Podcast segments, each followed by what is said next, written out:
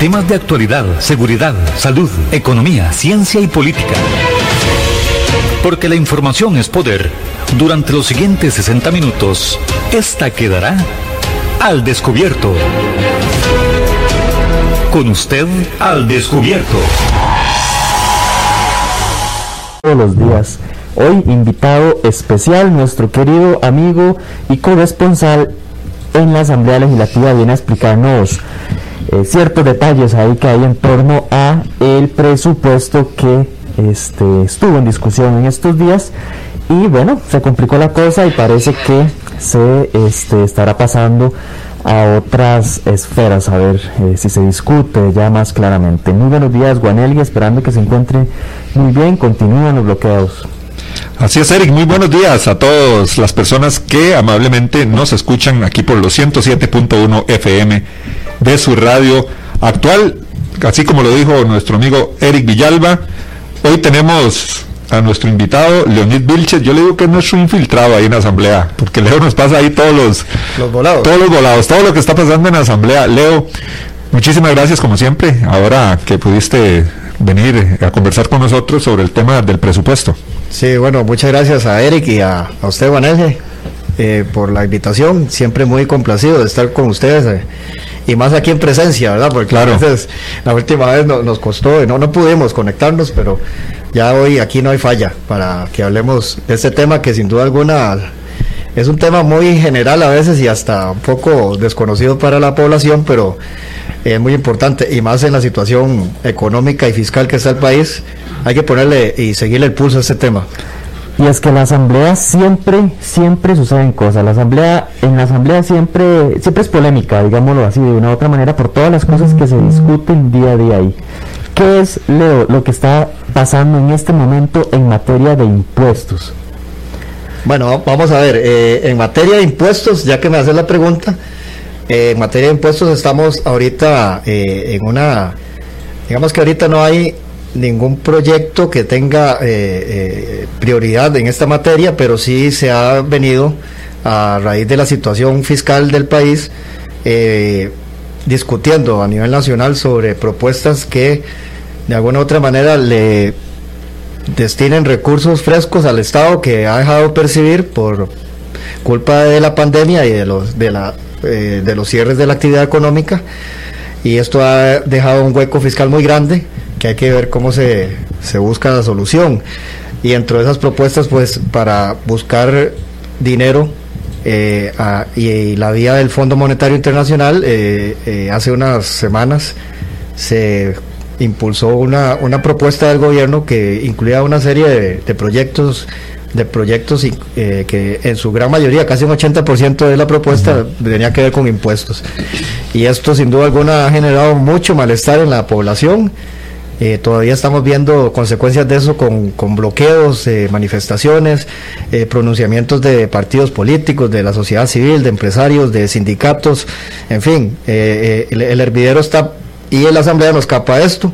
La Asamblea está pendiente de una nueva contrapropuesta del Poder Ejecutivo, porque sí la vía, eh, la vía es clara de que se necesitan recursos que no tiene el Estado para afrontar todas las necesidades que el Estado demanda y este la única vía identificada hasta el momento es endeudarse a nivel eh, a nivel internacional con el Fondo Monetario Internacional pero lo que no se pone de acuerdo el país y, y en eso también está la asamblea es en cómo se logra eso. Si a través de más impuestos si la gente está en capacidad de pagar más impuestos. Bueno esto ya es toda una discusión que por el momento está en eso. Y dentro de toda esa gran discusión está el presupuesto de la República que todos los años según la Constitución Política, en su artículo 178, establece un plazo de que empieza el primero de septiembre. El primero de septiembre el Ministerio de Hacienda tiene que presentar a la Asamblea el, plan de gastos del próximo año. O sea, están discutiendo los diputados ahorita el presupuesto del 2021 eh, y entre, entre el mes de septiembre y octubre eh, se habilita la Comisión de Asuntos Hacendarios de la Asamblea Legislativa, donde hay nueve diputados de todas las fracciones que representan al Congreso, y se discute ahí, este, se reciben las audiencias de todos los jerarcas de los ministerios, y después eh, en, el mes de octubre se empieza a modificar a través de mociones, que es en lo que estamos ahora, el presupuesto, ¿verdad? Eh, hay que recordar que este presupuesto solo abarca el Estado, el Estado central, que es ministerios y dependencias, pero no incluye no incluye a las instituciones autónomas ni a las municipalidades, esos presupuestos no los ve la Asamblea Legislativa, solo eh, instituciones eh, del Estado, del gobierno central y las transferencias que se le dan al Poder Judicial, al Fondo de Educación Especial Superior de, las universidades, en fin, es, es, apenas como un 30, un 40% del total de, de, los gastos que, el Estado tiene a través de sus instituciones. Sin embargo, sigue siendo un filtro muy importante para medir un poco la, la situación del país. Y en este caso no escapa la, la situación del país a, a, a, lo, a lo que estamos hablando ahora, que es que más del 50% de este presupuesto eh, se paga con deuda. O sea, es como que en una, en una familia, este, vamos a pagar la, los gastos del mes, las, la comida y todo con, endeudamiento. Con, una, tarjeta de crédito. Más del 50% lo cubrimos con eso y, nos queda apenas como un 40 o la otra mitad, ¿verdad? Con, con, dinero que, que recibimos. Y ahora, con la caída de, los impuestos, que es una fuente de ingresos importantes para el Estado, para asumir todos esos gastos, entonces la situación es muy dramática, sinceramente. Y de ahí la preocupación porque eh, ya algunos economistas y todos hablan que, que el Estado necesita para el próximo año recursos frescos, porque si no, algunos hablan que, que entraríamos en un default. ¿Y eso qué es? Es llegar y en algún momento decir, ya no hay plata para pagar salarios. Como pasó en Argentina. Como pasó en Argentina, como pasó en Grecia, que las, los funcionarios públicos, por ejemplo, llegaban al cajero a retirar su quincena y no había dinero. Y decía, pero ¿qué pasó? Y no hay dinero para pagar salarios, no, hay dinero para pagar a los policías. Eh, lo más básico se podría dejar de percibir si no se toman decisiones.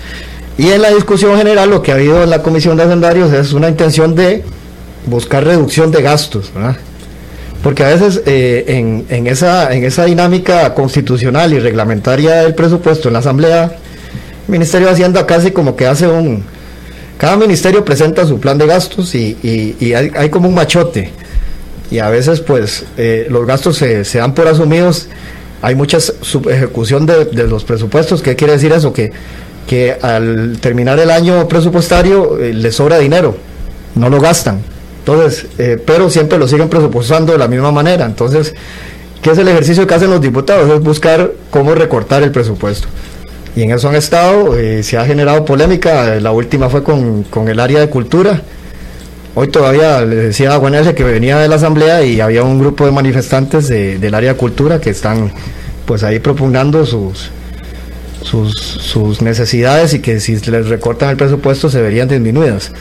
Pero aquí hay una, una situación que más, más allá de muchos años atrás, este, en este momento sí hay una necesidad mayor de, de hacer más eficiente el gasto público, ¿verdad? Y de reducir eh, las partidas. Ahí la, el asunto es eh, que nadie quiere que se le rebuscan los presupuestos, nadie quiere, nadie quiere ceder. Nadie quiere ceder, y entonces en ese estira y encoge ese en el que estamos, ¿verdad? Pero digamos que estamos como a la mitad del camino, porque ahora en noviembre y según el artículo 178 de, del reglamento de la Asamblea Legislativa y 179 establece que noviembre es dedicado ahora eh, en plenario para la discusión del presupuesto de la República.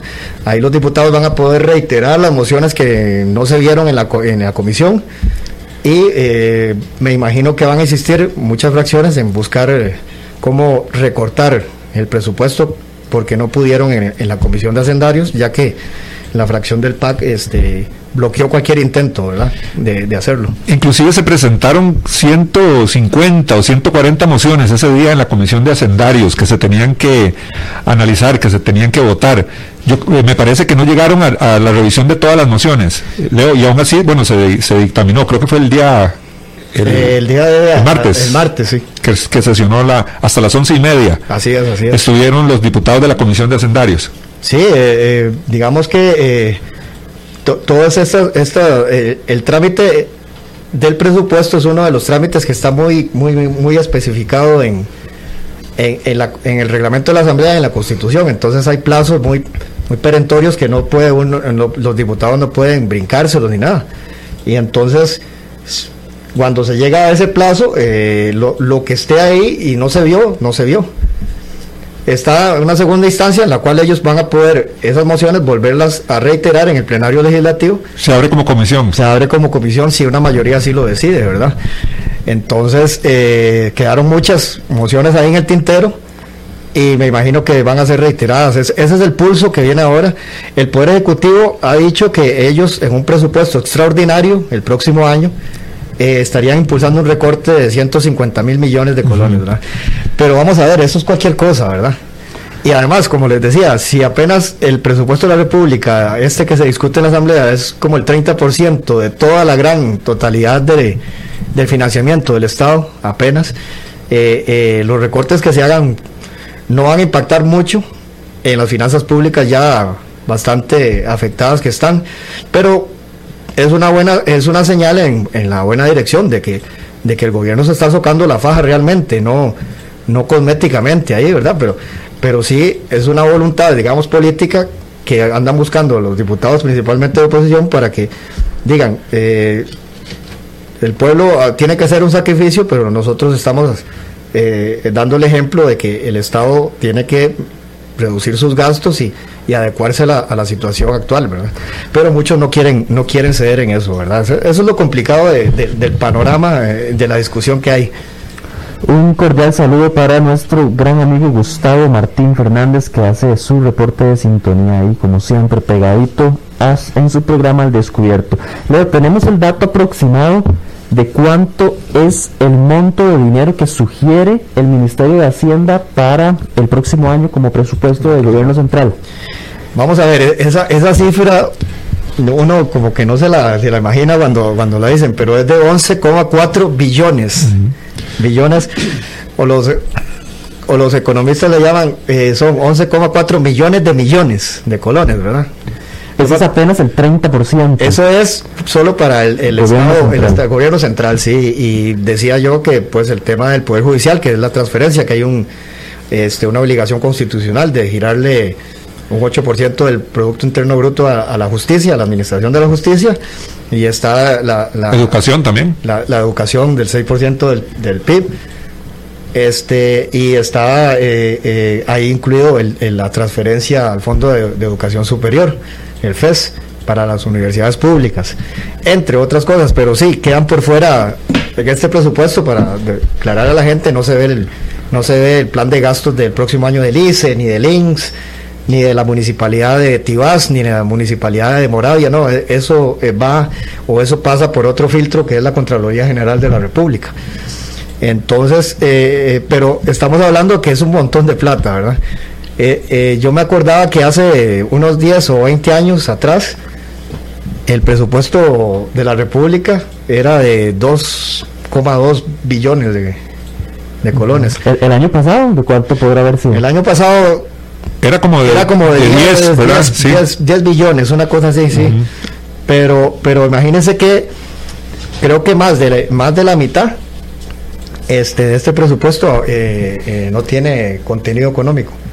O sea, entonces aquí volvemos al tema del endeudamiento, de, de, de, financiar el presupuesto con deuda, ¿verdad? Entonces es una situación que evidencia que el, el, el Estado no tiene la capacidad financiera, económica de, de sostener, eh, de sostenerse, sino es endeudándose, ¿verdad? Entonces es, es, una situación complicada y aquí viene ya una discusión de, de cuál es el Estado que, que queremos o el que podemos mantener más bien, ¿verdad?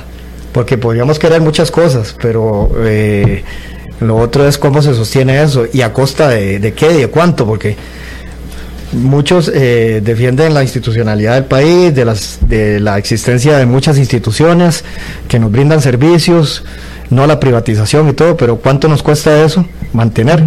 Eso es una, eso es una, una discusión de fondo que, que aquí se rehuye muchas veces. Y en todo ese abanico de propuestas aparecen ese, ese tipo de, de, de, propuestas, ¿verdad? Que han, que han hecho políticos, han hecho economistas, decir que reducimos el Estado, qué hacemos con algunas instituciones que no funcionan o que ejercen duplicidad de funciones en el Estado. porque al final muchas de esas instituciones dan un mal servicio y están llamadas a brindar un servicio eficiente, efectivo y, rápido a la, ciudadanía, que a través de los impuestos eh, se pagan. Pero muchas de ellas eh, se han vuelto como un fin en sí mismo y, en defensa de, intereses de, algunos sectores. Leo, y es interesante porque se menciona el cierre técnico de algunas instituciones si no se aprueba el presupuesto tal como está. Eso es lo que defienden actualmente el, Poder Ejecutivo. Pero con la, la experiencia que vos tenés, eso se ha escuchado en otras oportunidades también. Bueno, ahora que decís eso, bueno, yo, y, no sé, gente que sabe más de estos temas de, de fiscales y económicos, este a mí me da la impresión que, que, nosotros como ciudadanos no, no nos dicen cómo la, con claridad cómo están las finanzas del Estado. O sea, eso que nos dicen a veces que, vamos a quebrar, que, o sea, no, no hay un mensaje del gobierno que nos diga, a partir de noviembre no va a haber plata para, para financiar el Estado. O hay tanto hasta o hay tanto hasta tal fecha y a, partir de ahí tenemos que buscar soluciones.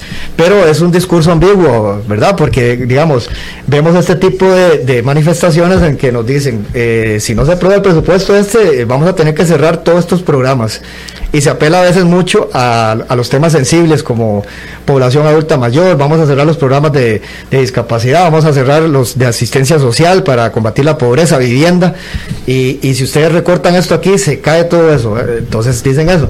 Pero por otro lado uno ve que se firman convenciones colectivas millonarias en épocas de crisis, o uno ve, eh, como vimos hace poco, una noticia de que iban a invertir en en unas en unas paraguas en acueductos, en 42 millones. 42 millones y otro tipo de gastos que uno dice bueno entonces cuál es realmente la situación fiscal y económica del, del, gobierno si realmente con estos recortes se va a ver afectado la, la, la, la prestación de los servicios básicos que tiene que hacerse o no o es que estamos en una burbuja en donde, en donde como decíamos, no, no, no quieren nadie ceder a, a, lo que ya tiene, a la comodidad, digamos, que, que ha venido eh, teniendo eh, algunos sectores, ¿verdad? Entonces es, muy complicado y esa, esa certeza de, de cuál es el estado real de las finanzas, ningún jerarca por muchos años eh, lo ha querido dejar con claridad para que la gente se convenza que realmente la situación es alarmante o no la es, ¿verdad? A veces no la pintan así, a veces no, y, hay noticias contradictorias alrededor. y a lo interno de la Asamblea, precisamente de la Comisión de Hacendarios, los que tienen que discutir, valorar si el monto que el Ministerio de Hacienda está eh, sugiriendo está bien o está mal, ¿qué, qué, cuál es el sentir? O sea, ¿por qué es que esto dura tanto tiempo en discutirse? Es que algunos diputados dicen no, es mucho, debe ser menos, otros dicen no, más bien ocupamos más dinero. E, ese es el juego que se realiza a lo interno. Sí, eh, vamos a ver, Eric, ahí eh, es un juego de, de, ajedrez el que se da siempre en esta discusión y más en la coyuntura actual. Eh, los diputados que han impulsado hasta el momento la mayor cantidad de recortes han sido gente de liberación Nacional y de la Unidad Social Cristiana, eh, han intentado, eh, en, un principio querían recortar unos 300 mil millones de colones, pero ese monto se fue reduciendo, se fue reduciendo y, y, al final creo que andaba por, por el, en las mociones presentadas por el, por el monto ahí alrededor de los 200 mil millones de colones, ¿verdad? Este, pero eh, en esa dinámica de la comisión eh, eh, que, hace, que ha sesionado extraordinariamente y tarde, hasta horas de, la madrugada en algunos casos, no, no permitió por parte, digamos, de, la estrategia del PAC avanzar mucho porque eh, la, mayoría, la mayoría de las intervenciones sobre mociones las utilizaba el tiempo, las utilizaba el Partido de Acción Ciudadana en una estrategia, válida o no, pero la permite, la permite el reglamento de la Asamblea eh, y entonces atrasaba las votaciones, ¿verdad? Eh, es una estrategia que se usa mucho en la Asamblea Legislativa eh, este, y, la utilizaron efectivamente. Este es el primer filtro del presupuesto, la Comisión de Hacendarios. La Comisión de Hacendarios dictamina, lo ha, dictaminado de forma negativa, ¿Eso qué significa? Que, que hay un informe de una mayoría de diputados que, de, que rechazó el presupuesto. Esto no quiere decir que se archiva ni nada, sino que va a, las, a la última instancia, que es el plenario legislativo, donde los 57 diputados tienen que decidir sobre el, presupuesto. Eh, ahí hay, una, hay la posibilidad de, de modificar el presupuesto que envió el Ministerio de Hacienda, como, como está, y, y muy seguro que lo van, a, lo van a hacer. ¿Cómo se hace? A través de, de, de mociones, y entonces, si hay una mayoría, este, puede abrir el plenario en comisión. ¿Qué significa eso? Volver, digamos, abrir el naipe del presupuesto y entonces entran a discutirse las mociones que los diputados consideren eh, pertinentes para modificar el presupuesto. Obviamente, sí, eh, eh, esas modificaciones son muy limitadas, algunas porque algunas, eh, algunas, algunos de los montos o de las partidas presupuestarias vienen ya muy amarradas por leyes, por constitución, ¿verdad? Que los destinos específicos, que, que impuestos específicos para, para financiar ciertos programas, eh, estas transferencias que son las que mm, se llevan un gran, una gran tajada del, del, del gasto público, que les decía, el, el presupuesto de la educación, el presupuesto para el Poder Judicial, Ahí no hay negociación. entonces, digamos que el margen para ya machetear, como así popularmente se dice, el presupuesto es muy, muy limitado. Y eso es una de las quejas que jerarcas de Hacienda por, por muchos años han, señalado, ¿verdad?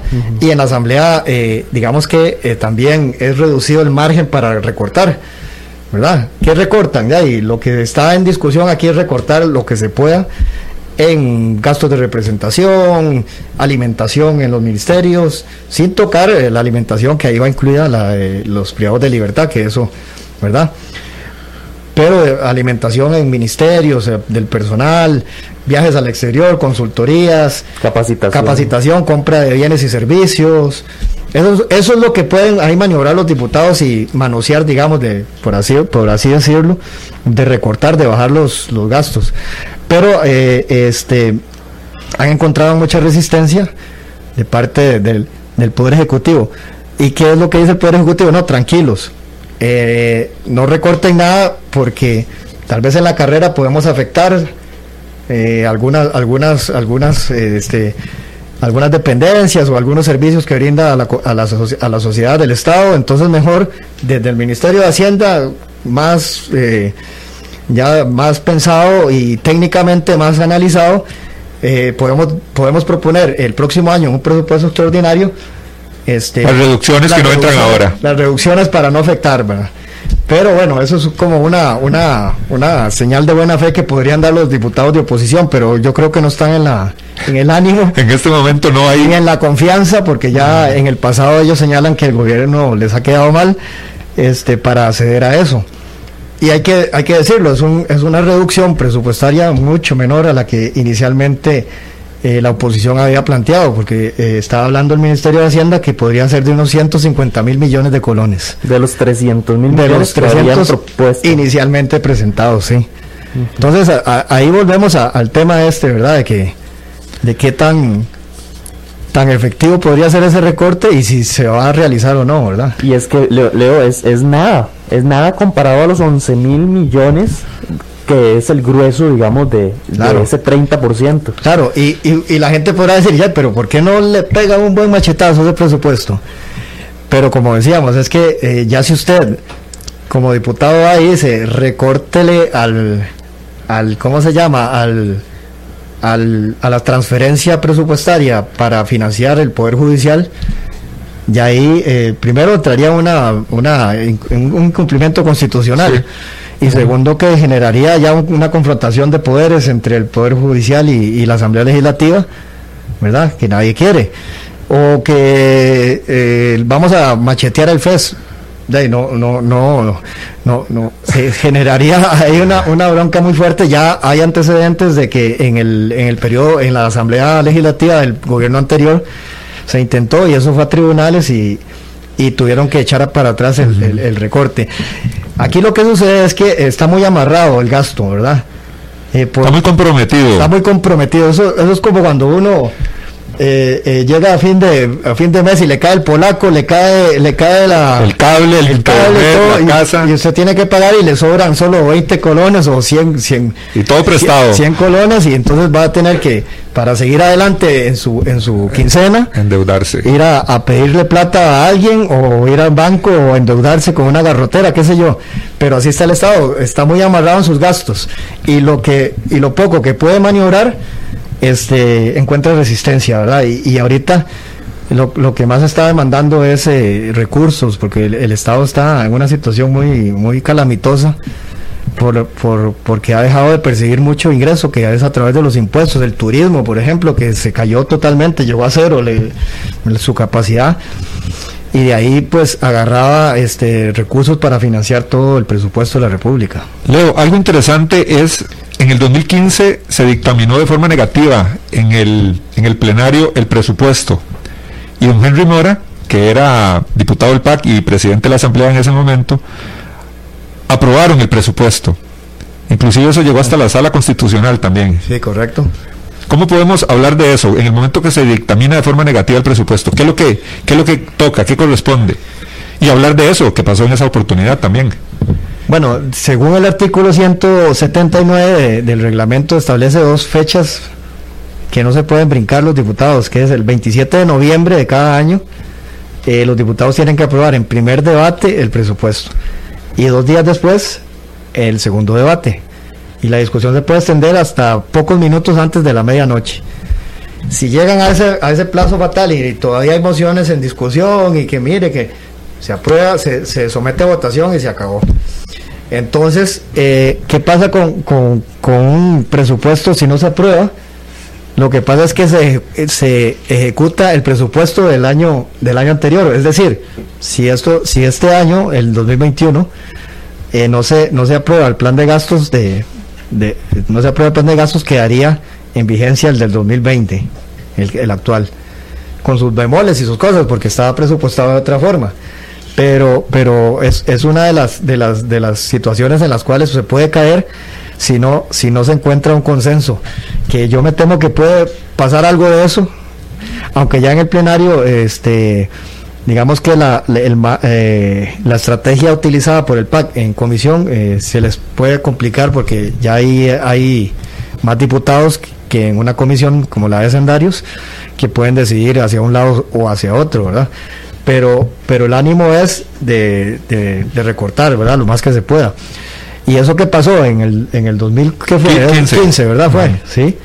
E- Eso fue un, un entuerto jurídico, ¿verdad? Que nunca había pasado en la Asamblea Legislativa de aprobar un, un, un presupuesto que no, que la mayoría le dijo que no, ¿verdad?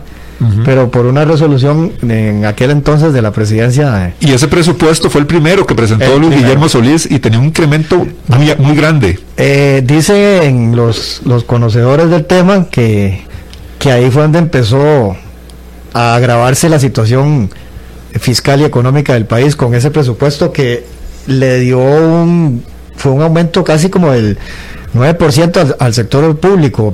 No sé si se acuerdan ustedes que fue el incremento salarial más grande en los últimos años y se le aumentó un, un porcentualmente mucho al, al Fondo de Educación Superior Especial, que, que fue otro de los de las críticas que se le hizo a- al gobierno de Luis Guillermo Solís, porque él siendo académico este benefició a sus a sus a sus compañeros, decían en aquel momento, ¿verdad? Siendo académico de la Universidad de Costa Rica y le destinó un aumento bastante jugoso al, al Fondo de Educación Superior, al FES pero dice que ahí fue donde, donde empezó a, a trastabillar aún más las finanzas públicas, que ya venían desde hace rato, ¿verdad? Eh, La génesis de todo este problema eh, presupuestario económico se remonta al 2007, por ahí, 2008, cuando estaba la crisis de en Estados Unidos y que aquí el gobierno de Oscar Arias eh, Con el, con el, con el plan escudo, escudo, sí, correcto. empezó a generar algunas medidas, señalan los economistas que fueron muy buenas, pero otras no tanto, como el incremento en la planilla del Estado, eh, principalmente en, en- en el área de salud, que se contrató mucha gente en la Caja Costarricense de Seguro Social, pero que no que no mejoró en mucho o en nada los servicios de salud para la gente, ¿verdad? que es otro, otra de las grandes discusiones. Fíjese que el Estado destina cada vez más eh, recursos a, la educación, que para mí eso es bastante encomiable, ¿verdad? Y, tiene que ser así, la educación es un motor de, de desarrollo para los pueblos. Pero las pruebas, hay unas pruebas que se llaman pruebas PISA, que evalúan la calidad de la educación en los países. Y Costa Rica está cada vez, va en retroceso. O sea, si comparamos la inversión que hace eh, en, recursos, eh, la inversión estatal que hace en educación Costa Rica versus la calidad de la educación, hay una gran diferencia. Países que invierten menos tienen mayor calidad en la educación. Entonces uno dice, ¿qué está pasando? O vamos a lo otro, eh, cada vez hay más programas contra, contra la pobreza, para sacar a la gente de la pobreza, para y, y, los pobres este cada vez este bueno con esta crisis ya vimos el informe del INEC verdad aumentó la pobreza con esta crisis pero pero hay miles de cientos de instituciones perdón que, que se dedican a, asistencia social y usted ve que la gente siempre está insatisfecha siempre hay gente que no que no se le soluciona los problemas de vivienda de educación de, de salud de, de, de, de lo más básico digamos verdad entonces eh, algo está fallando en el Estado. Tenemos un Estado muy, muy grande, pero que no está atendiendo las necesidades de, los costarricenses y está generando un exceso de, gasto. Un saludo para Alexander Obando Meléndez, que está por ahí haciendo su reporte. También Juan Carlos Delgado. Por ahí está Víctor Chinchilla, dice, invitado de lujo, don Víctor. Ah, saludo, don Víctor, claro. Que saludo a nuestro querido amigo Víctor Chinchilla. Claro que sí. En carretera, seguro. También para Diego Juárez, por ahí está Antonio Jiménez, José Eduardo Jiménez. Ahí está también Royal Pizar, como siempre, como todos los días, directamente desde la ciudad de New Jersey, haciendo su reporte de sintonía bien pegadito ahí de, de la señal de su radio actual. Por acá tenemos un comentario, Antonio Jiménez, está muy bueno el tema que tratan, sin embargo me llama la atención que utilicen bozal, dice, los creía más inteligentes, a poco se agitan y se les escucha que respiran. Muchas gracias a Antonio por su gran comentario. Pues no cierra de salud, que Dios guarde. También José Eduardo Jiménez, no existe credibilidad ninguna, han engañado, han mentido tanto que nadie cree a ningún jerarca del Poder Ejecutivo, también Jeffrey Pizarro. Para rebajar el presupuesto tienen que eliminar los lujos y privilegios en que incurren las instituciones y nadie controla esos gastos. Esos gastos, los recursos sin ningún respeto por el pueblo, haciendo referencia a eh, este otro tema que viene muy ligado, Leo. Para solventar la cantidad de gastos que tiene en un año el gobierno central, se necesita dinero que se puede obtener de dos formas. Una, dándole, inyectándole ese dinero, o dos, haciendo que sean menos la cantidad de dinero que se necesita a través de recortes, a través de gastos, que parece que esa ha sido una crítica del pueblo.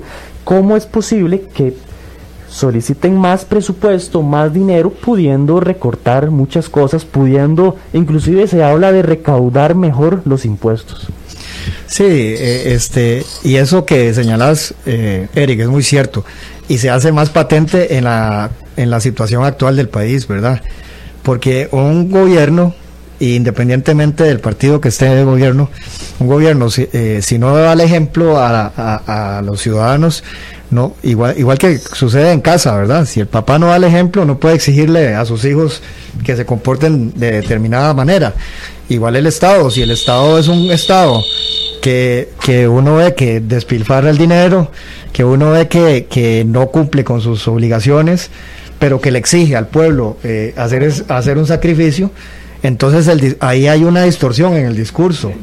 Y está pasando con, con, este, con esta última propuesta que generó tanta polémica, que fue la del Fondo Monetario Internacional, donde estaba pidiéndole a la gente este, que, que, se, que hiciera un sacrificio, aparte del que ya había hecho con la pandemia, y que ha dejado mucha gente sin, sin, sin, sin, ¿cómo se llama? Sin trabajo y sin oportunidades, y que haga un sacrificio aún mayor, ¿verdad? A través de impuestos eh, pues eh, y, y, y, del otro lado no ve una, un acto de constricción del Estado en reducir, entonces sí es muy contradictorio, muy injusto y se, se, nota hasta, hasta, hasta alguna manera odioso, ¿verdad? Eh, el que salgan los políticos a, a, a exigirle a la gente, mire, usted tiene que pagar más impuestos para seguir financiando la ineficiencia de un Estado. Entonces, es necesario aterrizar en este tema y tal vez eh, esto de, los recortes sea un punto de partida, Eric, porque como decíamos, eh, eh, la situación es tan grande y está tan entronizado el problema que las soluciones a este problema son estructurales, son de fondo, ¿verdad? No puede ser que en este país tengamos más de 100 impuestos y de esos 100 impuestos casi solo cuatro son los que recogen el 90%, recaudan el 90% de los ingresos del Estado. Y los demás lo que hacen es generar distorsión en, en, eh, digamos en, la actividad económica distorsión y, ineficiencia y evasión y una serie de, incomodidades para el para el, el, el, que recauda y el que y el que tiene que pagar verdad entonces no, no puede ser que eh, eh, un presupuesto como este esté tan amarrado verdad como decíamos por leyes o por constitución y entonces es poca la, la maniobra y en situaciones tan extremas eh, como vive el país en este momento no se puede hacer más que, que este tipo de recortes cosméticos, ¿verdad? Eh, eh, no puede ser que, que, que, el Estado esté obligado, aunque no tenga recursos, a girar este, ciertas, ciertas, ciertos dineros a ciertos sectores, ¿verdad? este, en, en el proyecto de, de, ley de fortalecimiento de las finanzas públicas, el famoso plan fiscal que se aprobó en 2018, ahí se avanzó un poco en algunas cosas, ¿verdad? Como por ejemplo, eh, estas leyes con destino específico, como por ejemplo la que, la que, la, la del impuesto a los combustibles, que se destina para supuestamente eh, la el mantenimiento de las vías, de las calles, ¿verdad? Este, eh, este y otros más, eh, el Estado está obligado, Hacienda está obligado a destinarles año con año, aunque no tenga los recursos, tiene que girarle los recursos, porque son leyes que lo obligan a, hacer eso al Ministerio de Hacienda. Entonces, con, con este plan fiscal se, se introdujo ahí la posibilidad de que esta, es, cuando el Estado no tenga los recursos, de girarles menos cantidad de dinero, ¿verdad? Que eso debería ser la lógica en todo. Claro. ¿Verdad? Porque porque usted, ya, en, en, una casa, si usted ve que no le va a alcanzar la quincena, usted dice, bueno, voy a reducir los gastos de salidas, salidas a, al cine o almorzar fuera, voy a, voy a cocinar aquí, no voy a salir, voy a, a usar menos el carro esta quincena porque no me alcanza. Pero ¿qué hace el Estado? No, y tengo todas esas necesidades, no tengo el dinero, voy a pedirle prestado a, a Gulano para seguir en la misma vida pues, durante esa quincena y después pago en la otra. Y ahí va. Eso es lo que ocurre, ¿verdad? Que, el Estado se ha quedado desfinanciado y se ha, se ha mal acostumbrado a, financiar todos sus gastos sin buscar la eficiencia y sin buscar cómo contener el gasto a través de la, eh, a través de la deuda. Y más adelante pagaremos o más adelante estaremos eh, en mejores condiciones para asumir todas estas deudas. Porque el próximo, el próximo gobierno resuelve. Bueno, eso es lo que en dicen el peor de los casos. Eso es lo que dicen algunos, que, que lo que está buscando este gobierno es eh, eh, llegar al 2022 este, con, con, con, lo, con lo que pueda conseguir con el Fondo Monetario Internacional y que el otro gobierno resuelva todo este problemón que hay, ¿verdad? Porque es un problema estructural serio y de toma de decisiones de qué modelo de Estado es el que queremos. Ya, yo creo que ya llegó ese momento. Hemos eh, pateado la bola muchos años, pero muchos, creo que hasta décadas, puede uno decir. Leo, en este momento, ¿cómo están las bancadas ahí en la Asamblea Legislativa? ¿Hay cohesión dentro de los diputados? A pesar de que sabemos de que esta legislatura se han dado muchos eh, diputados que se han convertido en diputados independientes. Pero ¿cómo hay esa cohesión? Porque eso es muy importante, lógicamente, a la hora de llegar a una votación, a, una, a dictaminar un proyecto como el presupuesto. Vea que la gente, la gente a veces eh, eh, en sus observaciones y todo, sin ser experto en el tema, tiene mucha razón. Y yo cada vez escucho más gente de afuera que me dice, ¿cómo es posible que 10 diputados, que es lo que tiene el PAC, siempre eh, sale ganancioso o ha salido ganancioso en las discusiones legislativas en estos últimos años, cuando la oposición son 40 y resto. ¿Verdad? Eso, eso, eso, eso, eso me lo pregunta mucha gente y uno se uno se, hace la misma pregunta, ¿cómo, cómo, ¿cómo han logrado eso? En el pasado han habido fracciones de 22, no sé, 23 y a veces eh, perdían, perdían, perdían discusiones y, y, y, cuesta, sí. Pero, pero el PAC ha sido muy hábil en esto, en esta administración, teniendo una minoría, porque el pueblo decidió darle mayor representación y pluralidad a, la Asamblea Legislativa y eh, que no fuera el PAC. Y, pero el PAC siempre consigue o se sale con, con la suya, ¿verdad? Eso es como la estrategia del divide y vencerás, ¿verdad? Y se le ha achacado, y en encuestas ha señalado, eso no lo digo yo, lo han señalado algunas encuestas que señalan algunas fracciones como aliados del PAC en, algunas, en algunas discusiones y algunos temas. Pero en este, en este escenario me parece a mí que hay una cohesión mayoritaria de diputados que quieren, que quieren recortar el presupuesto, ¿verdad?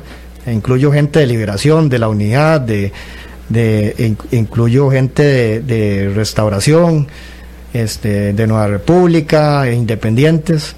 Vamos a ver cómo se desarrolla en, en, cómo se llama en el plenario la discusión. Creo que eh, en ese foro tan, tan amplio ya, de plural de, de 57 diputados, creo que la estrategia que aplicó de, de obstruir el conocimiento de las mociones en, en, en la Comisión de Hacendarios por parte de la fracción del PAC, creo que les va a ser más difícil, pero este bueno, es, está la moneda tirada al aire y vamos a ver cómo, cómo cae. Y también ahí entra el juego, lógicamente, de negociación, porque a todos estos diputados va a haber un acercamiento por parte del Poder Ejecutivo. Así es, sí, bueno, vos, vos conocés, sí, la dinámica esa de que, mira, este, ayúdame con esto, yo te ayudo con esto otro. Eh, ya, ya se eliminó aquella, aquella práctica que era una práctica este, que, se, que permitía eso de, negociar de esa forma, que eran las partidas específicas y todas esas cosas, todo eso se eliminó, pero antes se negociaba así y todavía de alguna manera, mira, esta partida para tu comunidad y tal cosa, y, ¿verdad? Eh, este, yo no sé hasta dónde va a llegar, digamos, eh, eh, la, la, determinación de los diputados del, de gobierno de impedir los recortes, ¿verdad? Porque sí, digamos que hacia la gente, eh, a la gente sí se, se ve como, como muy odiosa esa defensa, partiendo de todo lo que venimos hablando, de, de la situación económica, de, de la intención manifiesta y que yo creo que se ha matizado, pero que no, no se ha descartado del gobierno de, de, imponer más, más impuestos, ¿verdad? Ahí está como dormido eso por la avalancha de reclamos que vino la gente, pero no se descartan. Y algunos economistas dicen que es tan grande el hueco económico que hay que, que no vamos a escaparnos de, una cosa como, como los impuestos. ¿Por qué? Porque al final creo que hay una, hay una reticencia, eso sí, y eso lo, he visto de, de, las mismas fracciones de oposición en, en entrarle duro al tema del empleo público, que son proyectos que ya se vienen. Sí, y, que es que eh, eh, eh, es fijar, digamos, un salario único para todos los empleados públicos y que no sean los nuevos empleados que entran al sector público, sino los, los, viejos.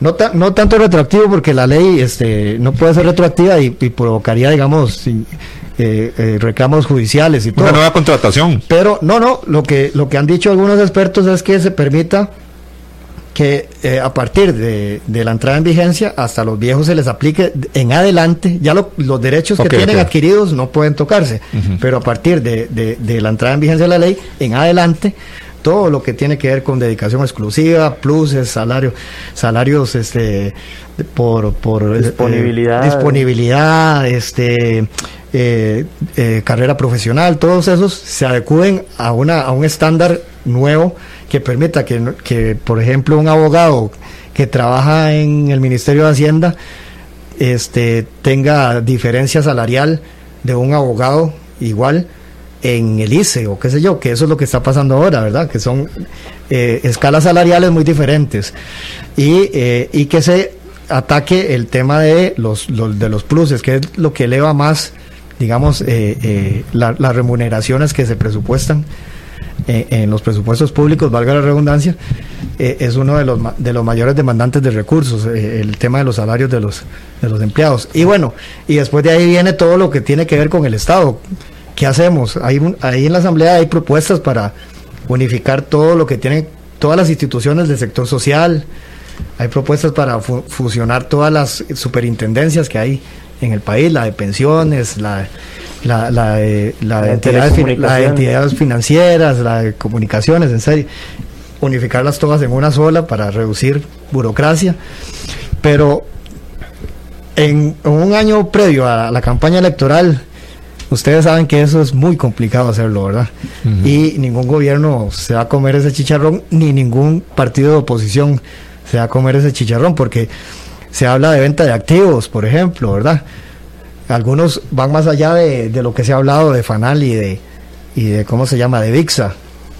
Eh, algunos hablan de, de, de, fusionar o de vender el Banco de Costa Rica, que este país tiene muchos bancos del Estado para, un país tan pequeño, ¿verdad? O, o, de cerrar instituciones. Pero ¿qué pasa con la gente que está en, en esas instituciones, ¿verdad? O qué va a pasar si, si se anuncia algo de eso y, eh, en las calles con la efervescencia de los sindicatos. En fin, es, es un tema que si se que si se aborda eso para algunos economistas ni siquiera se, se podría solucionar el problema, se requerirían más impuestos. Entonces, pero pero en una en una situación económica como esta, es que la gente está sin trabajo, que algunos están empezando a medio levantarse después de tanto cierre, económicamente y que le digan, mire, usted tiene que pagar más impuestos, es muy grosero, ¿verdad? Leo, y es que estamos, ya se sienten esos aires electorales, muy, muy, estamos a pocos meses. Los tiros electorales. Ahí ya empieza. Y, este, lógicamente, todas esas, ese beneficio o esa ayuda que tal vez muchos diputados han tenido, o, o esa alianza que mucha gente puede decir que los diputados del PAC han tenido, a pesar de ser solo 10, como comentaste, bueno, ya a partir de ahora yo creo que eso casi que muere y empiezan esos aires electorales que lógicamente ya los partidos políticos, las bancadas empiezan a saber qué es lo que les conviene y qué no. Podría estar el presupuesto en este momento ya de estar también siendo parte del botín, parte de, la discusión. Exacto. Sí, sí, este presupuesto recordemos que es para el próximo año, ¿verdad? Y el, próximo año, ya a mediados de año, empieza los fuegos electorales, ¿verdad? Internos de las, de las agrupaciones. Y, recordemos que eh, hace unos meses eh, se empezó a discutir ahí una, algunas reformas para reducir el monto de la deuda política, de reducir el periodo de campaña política, que empieza en la actualidad, y así lo dice la Constitución, eh, en octubre y, termina en febrero con las elecciones. Algunos querían machetear el, mes de, octubre y, que empiece en noviembre. Pero, pero sí, ya, ya los fuegos electorales se andan por ahí, se habla de precandidatos dentro de la asamblea, ¿verdad? Entonces, en medio de todo ese berenjenal, como dicen los viejillos, ¿verdad? Este, eh, está la situación del país que es apremiante, ¿verdad? Entonces, es muy complicado, es verdad. A veces la gente se pregunta, pero ¿por qué son, son, son así, verdad? De dejar pasar las cosas. Y, pero, pero la dinámica, a veces hay mucha gente, no lo dudo, que tiene buenas intenciones, pero la dinámica política los lleva, los lleva ahí y, distrae mucho a veces de las decisiones que hay que tomar. Y a veces las decisiones que hay que tomar son muy, muy severas o muy complicadas que prefieren rehuir, ¿verdad? O, o patear la bola, como hacemos mucho en este país, ¿verdad? Es decir, mañana resolvemos eso. Sí, sí, ir dejando que pase. Ir dejando que pase. Y en este caso, las finanzas públicas, eh, el peligro es que ahorita nos reviente todo, ¿verdad? Toda esta burbuja. Leo, en materia de presupuesto, la casa está desordenada, ¿verdad? Eso Totalmente, sí. Totalmente. Por culpa de los padres que habitan en esa casa, de los padres de la República, pero parece que también, con lo que decís, las reglas, las reglas establecidas para esa casa limita a estos padres para que puedan tomar decisiones. ¿Será una solución empezar un poquito a modificar ese tipo de, de, digamos, de, de, limitantes que existen ya desde la constitución política? Los diputados avanzaron en este periodo en una cosa que se llama la regla fiscal que es como un, como un parámetro para decir de que de cierto, cierta parte de endeudamiento del Estado se congele eh, una serie una serie de, gastos, digámoslo así, para explicarlo un poquito así que la gente nos entienda, porque eso, es muy técnico, yo ni, ni, yo lo entiendo muy bien, pero, pero es, es una limitación al gasto, eso es, como una norma que le dice a usted como jerarca del Ministerio, de llegó a cierto punto de gasto, hasta ahí le llega, vea cómo se la juega. Lo que pasa es que en el camino volvemos a lo mismo. Aquí eh, hay una serie de sectores que, que, se ven afectados y entonces reclaman, presionan, presionan eh, van a la asamblea, eh, algunos sectores muy cercanos a ciertos partidos y entonces se flexibilizan las cosas.